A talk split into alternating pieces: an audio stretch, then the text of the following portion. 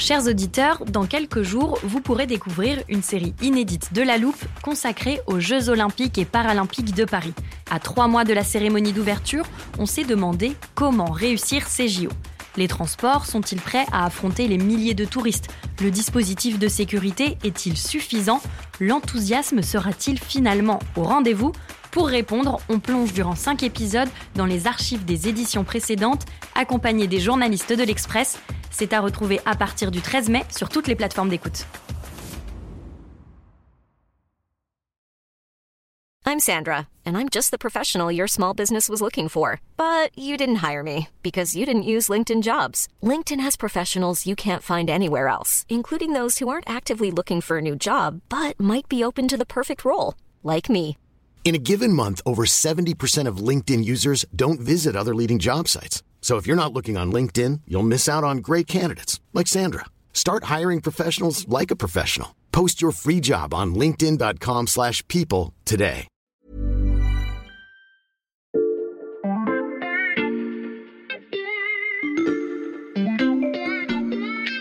Bonjour, c'est Charlotte Baris. Bienvenue dans La Loupe, le podcast quotidien de l'Express. Allez, venez, on va regarder la une de plus près.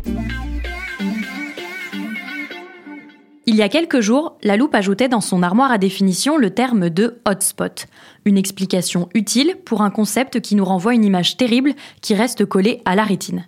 Sur une île paradisiaque du sud de l'Italie, à mi-chemin entre la Sicile et la Tunisie, des centaines d'hommes se tiennent alignés en plein soleil sur une dalle de béton brûlant. Devant eux, des barricades et un centre d'enregistrement de fortune de la Croix-Rouge installé dans des préfabriqués blancs. Derrière eux, la mer par laquelle ils ont débarqué il y a quelques jours, entassée sur des embarcations de fortune. Ces images de migrants enfermés dans le hotspot de Lampedusa ont fait le tour des médias du monde entier et réveillent au passage le souvenir du pic migratoire de 2015. Sbarchi e tensioni a Lampedusa. 7,000 migrants crossing the Mediterranean in just three days. Gestern im Hafen von Lampedusa. Plus de 3000 personnes ont débarqué sur l'île de Lampedusa. A pochi metri dall'hotspot di Lampedusa. The Italian island of Lampedusa is under a state of emergency. En temps normal, le centre de Lampedusa peut accueillir quelques centaines de demandeurs d'asile en même temps, mais cette fois, ce sont plus de 8000 migrants qui ont débarqué en seulement deux jours. L'Italie semble dépassée par l'afflux de nouveaux arrivants. Les Européens se mobilisent alors à coups de grandes déclarations, de visites diplomatiques et de tentatives de législation. Alors, au milieu de ce capharnaüm, l'Express a voulu prendre de la hauteur sur une question à haut potentiel polémique, et c'est ce dossier de une qu'on passe à la loupe aujourd'hui.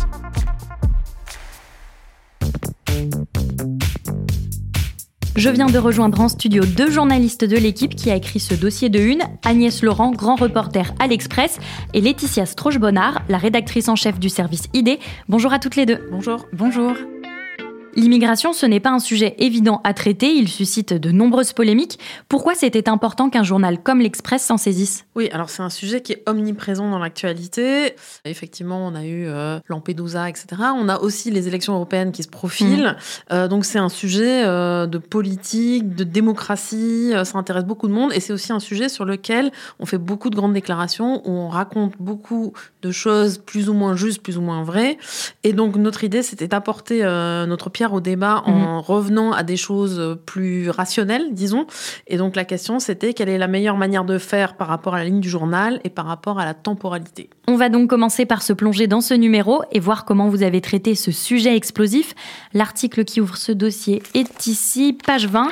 Et c'est une interview sur quatre pages que tu as menée, Laetitia, avec Alix L'Hospital. Oui, tout à fait. Alors, c'est peu dire que l'immigration euh, est un sujet très important et très discuté euh, aujourd'hui mmh. en France. Donc, c'est normal que nous, à l'Express, on, on, le fasse aussi. Simplement, nous, on préfère et on a préféré nous concentrer sur le sujet dans une perspective très large, c'est-à-dire à la fois donc euh, temporelle, euh, dans l'espace, euh, dans l'analyse, et sans mmh. se contenter de la réaction aux événements, parce que ces événements sont fréquents mais intermittents. Pour prendre un exemple très concret, fin septembre, des milliers de migrants sont arrivés à Lampedusa. Et euh, suite à cela, évidemment, il y a beaucoup d'images, il y a beaucoup de vidéos, mmh. il y a beaucoup de commentaires, mais ça n'est pas forcément le meilleur moment pour analyser euh, le sujet. Nous, ce qu'on préfère, c'est le prendre comme point d'appui, certes, mais ensuite offrir une analyse beaucoup plus générale et, à notre sens, pertinente de cette question. Et donc, vers qui vous vous êtes tourné pour cet entretien? Alors, puisqu'on voulait parler de l'immigration euh, en provenance de l'Afrique vers Mhm. l'Europe, mais pas forcément des conséquences politiques de Mhm. cette question, il fallait qu'on se tourne vers une personne qui euh, a étudié le fait migratoire et qui n'a pas forcément d'avis ou de choses à dire sur ce qu'il faudrait faire. Mhm. On s'est tourné vers un, un universitaire qui s'appelle Stephen Smith, qui est américain, mais qui a beaucoup travaillé euh, en France. Il a travaillé pour Libération, il a travaillé euh, pour Le Monde. À chaque fois, il s'occupait hein, de rubriques euh, internationales. Et il a, avant cela, passé beaucoup de temps en Afrique. truc Aujourd'hui, il n'est plus journaliste, il est chercheur, mais il apporte à la compréhension du sujet tout euh, le passé d'un enquêteur du terrain. Et ça, c'est très intéressant d'avoir les deux. Et euh, surtout, il a publié un livre en 2018 sur le sujet qui s'appelle La ruée vers l'Europe, où il analyse les facteurs du mouvement migratoire. Et ce livre, comment il avait été reçu à sa sortie? Quand euh, Stephen Smith a publié ce livre, certains euh, l'ont accusé euh, d'aller dans le sens de la lepénisation des esprits, comme on dit très joliment euh, aujourd'hui. Je pense que son propos à lui n'était pas du tout de faire scandale, c'était simplement de montrer qu'il y avait une ampleur très importante de l'immigration africaine vers l'Europe et que c'était euh, d'une certaine façon très nouveau parce que c'est une immigration qui est multicausale, c'est-à-dire elle a des ressorts très très variés et je pense que le livre le dit très bien. Simplement comme souvent en France quand on discute de ce sujet on accuse les gens qui veulent décrire un phénomène de le cautionner. Donc c'est assez étrange. On s'habitue en fait à la façon dont le débat se structure en, France. Et puis on le contourne nous à l'Express. Euh, on veut euh, essayer de rester un petit peu rationnel sur ce sujet. Donc euh, peut-être que l'entretien avec Stephen Smith fera aussi polémique. Mais en fait ça m'étonnerait. Parce que quand on le lit on se rend compte qu'on apprend surtout des choses En lisant l'interview, Laetitia, il y a une phrase qui m'a marquée. Je vais la citer pour nos auditeurs. Ce ne sont pas les pauvres parmi les pauvres qui migrent, mais les rescapés de la pauvreté absolue. Qu'est-ce que Stephen Smith veut dire? Il veut dire par là que la représentation euh, habituelle de l'immigration qu'on peut avoir dans les pays très riches euh, qui sont les nôtres, c'est que euh, les personnes qui viennent sont des gens très misérables qui essaient d'échapper à l'extrême misère. Mm. La réalité est plus complexe. Les personnes qui viennent, les migrants, sont des gens beaucoup plus pauvres que nous. Ça, c'est évident. Sinon, ils ne feraient pas euh, ces voyages au péril de leur vie. Mais ils se trouvent être dans leur société d'origine des gens qui sortent ou qui sont sortis de la pauvreté. Ils ne Mhm. sont pas les plus pauvres de leur société. Ils sont dans une trajectoire, si vous voulez, suffisamment ascendante pour déjà savoir que autre part, ça peut être différent, ça peut Mhm. être beaucoup mieux. Et puis pour pouvoir faire les économies nécessaires pour ces voyages, parce que ces voyages coûtent très cher. Et si on devait les traduire en ce que ça coûterait Mhm. à un Européen, ça se chiffre à à peu près 100 000 euros. Ça signifie qu'en fait, quand vous venez de ces sociétés-là, vous devez compter sur la générosité de vos proches, de vos amis. Donc c'est quasiment une stratégie de groupe qui se fait et c'est pas forcément un individu complètement seul euh, qui se déplace. Ça, c'est quelque chose que Stephen Smith explique très bien. Ça invite à avoir sur le sujet une, une vision plus fine et aussi à penser les politiques de façon un petit peu différente parce que la solution de très euh, long terme, c'est qu'à un moment, il n'y ait plus autant de différentiel de niveau de vie entre nos pays et ces pays-là. Mais ça, ça prend énormément de temps et ça doit passer par un développement endogène de ces pays et pas seulement par l'aide. Ça, c'est une idée que tu développes dans ton édito de la semaine, ce qu'on appelle l'œil de l'Express. Oui, tout à fait. Alors, j'ai conscience que c'est un discours difficile à entendre aujourd'hui parce que j'ai l'impression qu'on en est à un tel niveau de passion sur ce sujet que le discours qui se veut rationnel et raisonnable est difficilement audible.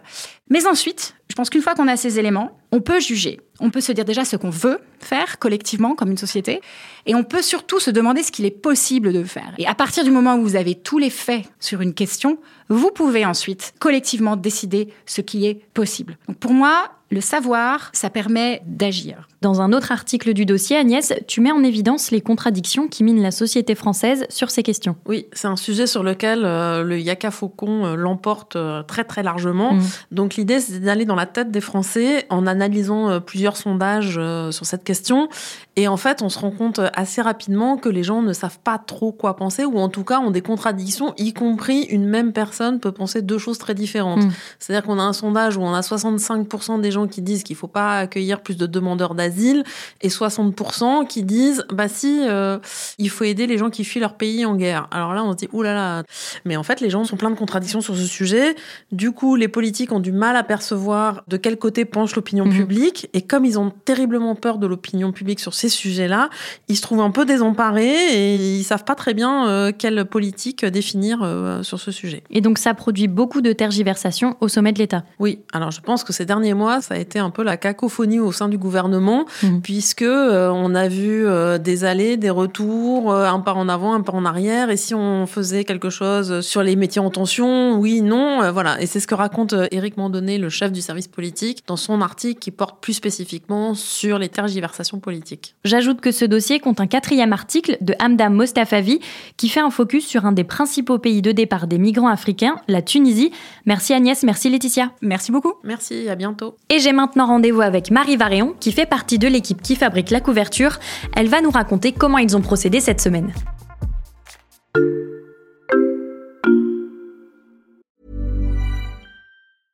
I'm Sandra, and I'm just the professional your small business was looking for. But you didn't hire me because you didn't use LinkedIn jobs. LinkedIn has professionals you can't find anywhere else, including those who aren't actively looking for a new job but might be open to the perfect role, like me.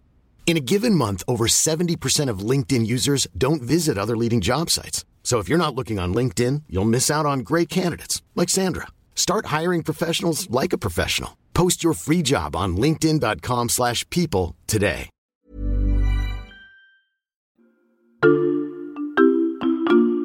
Le pacte sur l'immigration et l'asile que nous présentons aujourd'hui offre un nouveau départ. Être méchant avec les méchants, gentil avec les gentils, c'est avec cette phrase que Gérald Darmanin résume l'objectif du nouveau projet de loi sur l'immigration. Là, là c'est ferme, c'est l'humanité fermeté qu'a toujours prôné Emmanuel Macron et ce depuis 2017. J'avais préparé ces quelques extraits sonores à vous faire écouter en attendant Marie Varéon, secrétaire générale de la rédaction, et elle vient de nous rejoindre en studio. Bonjour Marie. Bonjour Charlotte. Marie, on vient d'entendre quelques mots qui sont très souvent utilisés à la télé ou à la radio en ce moment. Ces expressions, elles auraient aussi pu figurer sur la une du magazine cette semaine, mais ce n'est pas le choix qui a été fait. Non, on voulait mettre une citation du chercheur qu'on a interviewé et autour duquel on a construit ce dossier. Mhm. C'est souvent le cas quand on a une interview. On aime bien mettre un extrait de l'entretien en avant. C'est valable quand on a quelqu'un de très connu. Récemment, on a eu Édouard Philippe ou Robert Badinter. Mhm. Autant qu'avec quelqu'un de plus confidentiel, de moins grand public, comme Stephen Smith cette semaine. Là, en l'occurrence, notre objectif, c'était de parler de l'immigration en prenant de la hauteur, mhm. en prenant du recul sur l'actualité chaude. Donc, c'est pour ça qu'on a choisi une citation sans aucune référence au discours ou aux mots-clés qui font vivre ce débat sur l'immigration. Alors cette citation, je vais la lire pour nos auditeurs. L'immigration sera le sujet des prochaines décennies. Elle est inscrite sur quatre lignes, donc en très grand sur la couverture. Je dirais qu'elle occupe presque la moitié de la page. Pourquoi avoir choisi de mettre en avant cette phrase en particulier? C'était important d'avoir une citation très explicite et qui ressort fortement, qui accroche le regard des lecteurs potentiels. Comme Stephen Smith ne fait pas la une des médias tous les jours, il faut un message clair mhm. pour que les gens comprennent immédiatement le contenu du dossier. On ne peut pas se satisfaire de son visage et son expression pour véhiculer l'information. Le choix qu'on a fait, on a trouvé que c'était la solution la plus percutante. Mmh. Après, pour ce qui est de la taille de la police, c'est assez compliqué. Comme tu le sais, à chaque couverture, on fait plusieurs essais de une, avec des titres plus ou moins gros. Mmh. Là, on voulait un titre assez massif. Mais le problème, c'est que immigration, c'est un mot très long. On sait qu'il va en partie barrer la page. On ne pourra pas mettre l'image que l'on souhaite. Il faut choisir soigneusement la photo pour ne pas que le texte masque une partie du visage de la personne interrogée. Et justement, en parlant d'image, vous avez choisi une photo de Stephen Smith, plus précisément un portrait. C'est ça. On avait le choix entre plusieurs photos d'une même série de portraits. Donc sur chaque photo, on voit le chercheur avec sa chemise blanche et son gilet bleu, les étagères à archives dans le fond, ambiance un peu bibliothèque ou salle des profs. Mhm. La photo qu'on a retenue au final, ce n'était pas notre premier choix. À l'origine, on voulait plutôt une autre photo avec une composition légèrement différente et la citation en haut, au-dessus du visage de Stephen Smith. Mais cela impliquait d'avoir une citation vraiment courte. Quand on a choisi cette citation plus longue finalement, on a changé de photo, qui était un peu trop courte et qu'on a dû prolonger sur le côté gauche. Et pourquoi un portrait plutôt qu'une image du hotspot de Lampedusa ou qu'une illustration d'un canot en pleine mer? C'était vraiment en lien avec l'angle de notre dossier prendre du recul sur l'actualité, se distinguer du traitement à chaud de l'immigration. L'espace médiatique est saturé par des images de migrants dans des canaux ou dans les centres d'accueil italiens. Mmh. Nous, c'est pas ce qu'on raconte. On a préféré le portrait d'un chercheur américain. Ça fait plus sérieux si on veut analyser le phénomène qu'une photo sensationnelle ou qu'une photo de migrants comme on en voit partout ailleurs en ce moment. Mmh. On s'est dit que sur ce sujet, ce serait mieux d'avoir une couverture plus incarnée. Une couverture très incarnée pour illustrer une analyse de fond sur un sujet souvent polémique. Merci Marie, à bientôt. À bientôt. Chers auditeurs, vous pouvez retrouver les articles du dossier et bien d'autres encore dans le magazine en kiosque cette semaine et comme toujours sur notre site internet l'express.fr. Si vous souhaitez vous abonner, cela ne vous coûtera qu'un euro les deux premiers mois. C'est aussi sur ce site, en cliquant sur l'onglet 70 ans en haut à droite, que vous pourrez vous inscrire au grand colloque organisé pour l'anniversaire de l'Express. Le 18 octobre, à la Maison de la Radio à Paris, venez assister à des débats et des prises de parole d'invités prestigieux comme Francis Fukuyama ou Bill Gates. Le thème de la journée, c'était bien hier, ce sera mieux demain. N'attendez pas pour réserver vos places, on vous espère très nombreux. Quant à la loupe, pour ne rater aucun épisode, pensez à nous suivre sur votre plateforme d'écoute habituelle, par exemple Deezer, Apple Podcast ou Podcast Addict. Vous pouvez également nous laisser des commentaires et nous mettre des étoiles. Cet épisode a été écrit par Mathias Pengili, monté par Théo Cyr et réalisé par Jules Cro. Retrouvez-nous demain pour passer un nouveau sujet à la loupe.